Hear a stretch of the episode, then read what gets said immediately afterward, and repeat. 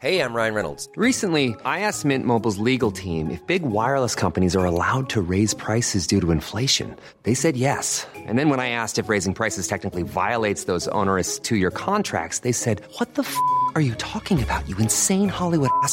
So to recap, we're cutting the price of Mint Unlimited from $30 a month to just $15 a month. Give it a try at mintmobile.com slash switch. $45 upfront for three months plus taxes and fees. Promo rate for new customers for limited time. Unlimited more than 40 gigabytes per month. Slows. Full terms at mintmobile.com.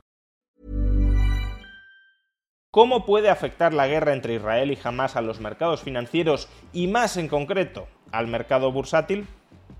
Veámoslo. La guerra entre Israel y Hamas no solo supone una tragedia humanitaria, sino también un shock geopolítico con implicaciones potencialmente muy importantes sobre la economía mundial. En un reciente vídeo ya estudiamos cuáles podían ser las implicaciones de esta guerra sobre el mercado mundial de petróleo. Pues bien, en el vídeo de hoy vamos a estudiar cuáles pueden ser sus efectos sobre los mercados bursátiles. De entrada es importante que contextualicemos cuál suele ser el impacto en la bolsa de shocks geopolíticos como el que estamos ahora mismo experimentando. Es decir, cuánto tiende a caer la bolsa después de shocks de este calibre y cuánto tiempo tarda en recuperarse. Y para ello podemos recurrir a la siguiente tabla elaborada por la compañía Isabelnet. En esta tabla se recopila cómo han afectado a la bolsa y más concretamente al índice estadounidense Standard Poor's 500 distintos eventos geopolíticos durante los últimos 80 años, empezando por el ataque japonés a Pearl Harbor y terminando con la crisis del COVID-19. Y lo que vemos es que, en términos promedio, el Standard Poor's 500, al día siguiente de que suceda este evento geopolítico, tiende a caer alrededor del 1%. Y de nuevo, en términos promedio, la caída máxima del índice tras estos eventos geopolíticos tiende a ser de alrededor del 6%.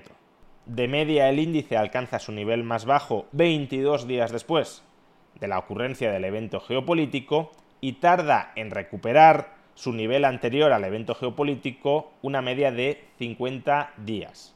Sin embargo, hay que decir que la dispersión, tanto en los porcentajes de caída como en el tiempo de recuperación, es bastante grande muchos eventos geopolíticos tienen una influencia prácticamente nula sobre el índice y en cambio otros sí tienen una influencia más profunda y más persistente.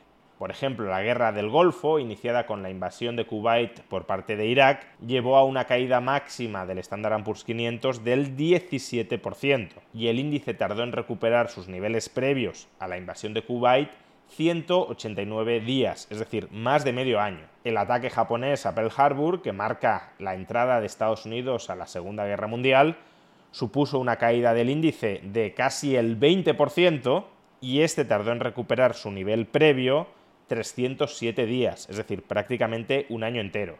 En cambio, si nos vamos a un evento geopolítico similar al que estamos viviendo en estos momentos, la guerra del Yom Kippur hace ahora justamente 50 años, lo que vemos es que la caída máxima del índice bursátil del Standard Poor's 500 fue de solo el 0,6% y que en apenas 6 días el índice recuperó su nivel anterior.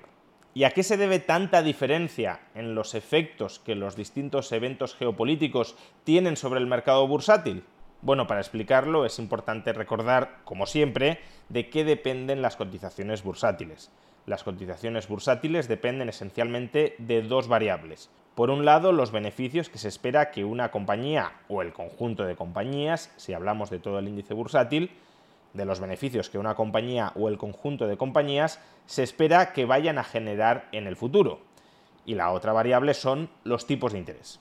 Cuanto más aumenten las expectativas de beneficios futuros, más se incrementarán las cotizaciones bursátiles.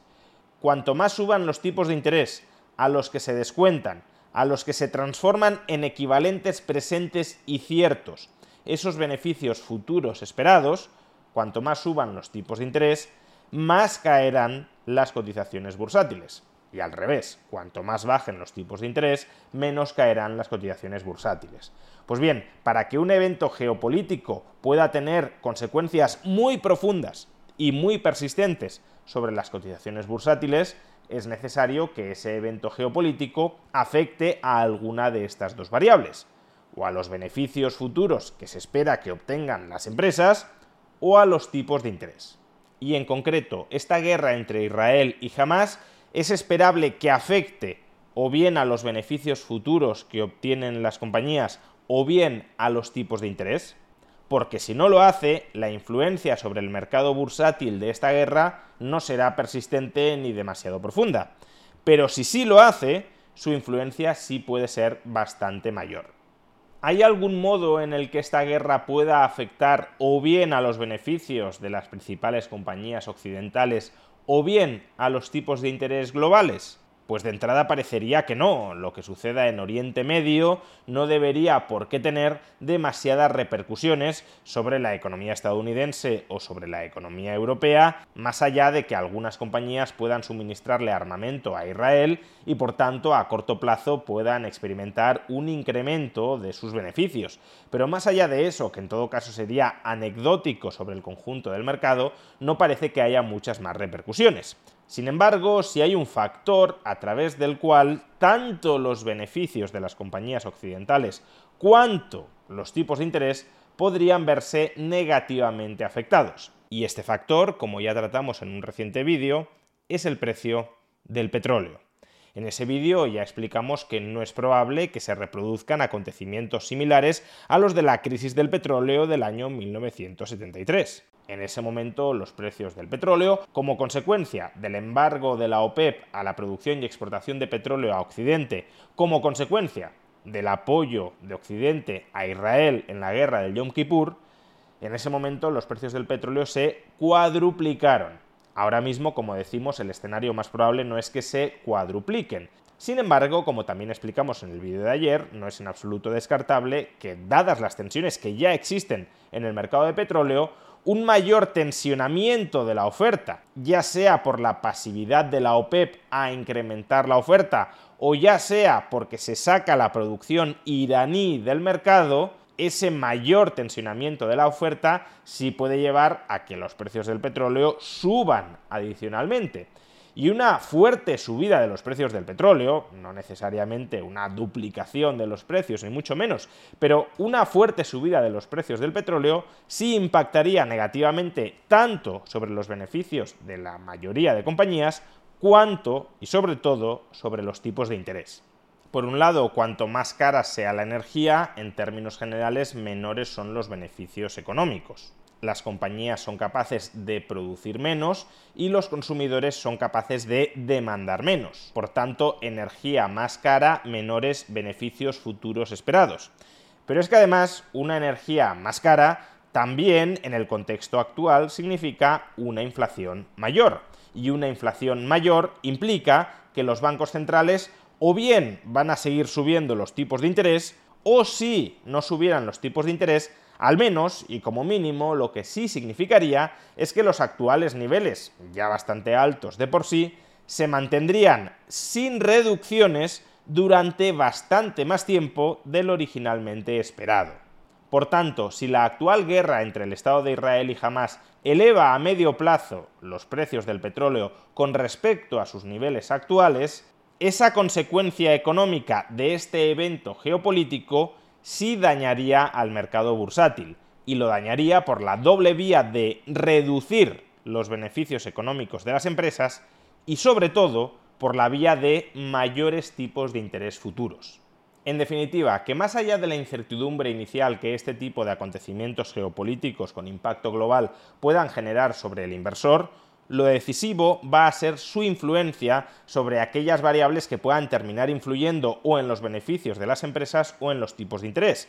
Y en este caso, la principal vía de transmisión, tanto sobre los beneficios como sobre los tipos de interés de este evento geopolítico, sin duda alguna, es el precio del petróleo. Por tanto, habrá que estar muy atento a aquellas decisiones políticas que, como consecuencia de esta guerra, puedan afectar al precio del petróleo, para a su vez anticipar cuál puede ser su impacto sobre el mercado bursátil. Si la guerra nos conduce a un petróleo sustancialmente más caro, no solo en el corto plazo como una sobrereacción a lo que está sucediendo, sino en el medio plazo de manera estructural, entonces sí podemos empezar a preocuparnos.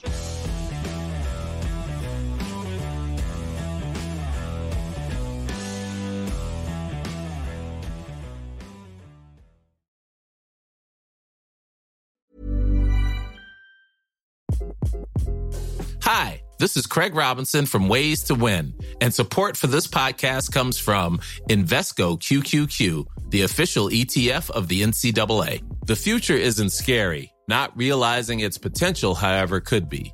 Just like on the recruiting trail, I've seen potential come in many forms as a coach. Learn more at Invesco.com slash QQQ. Let's rethink possibility. Invesco Distributors, Inc.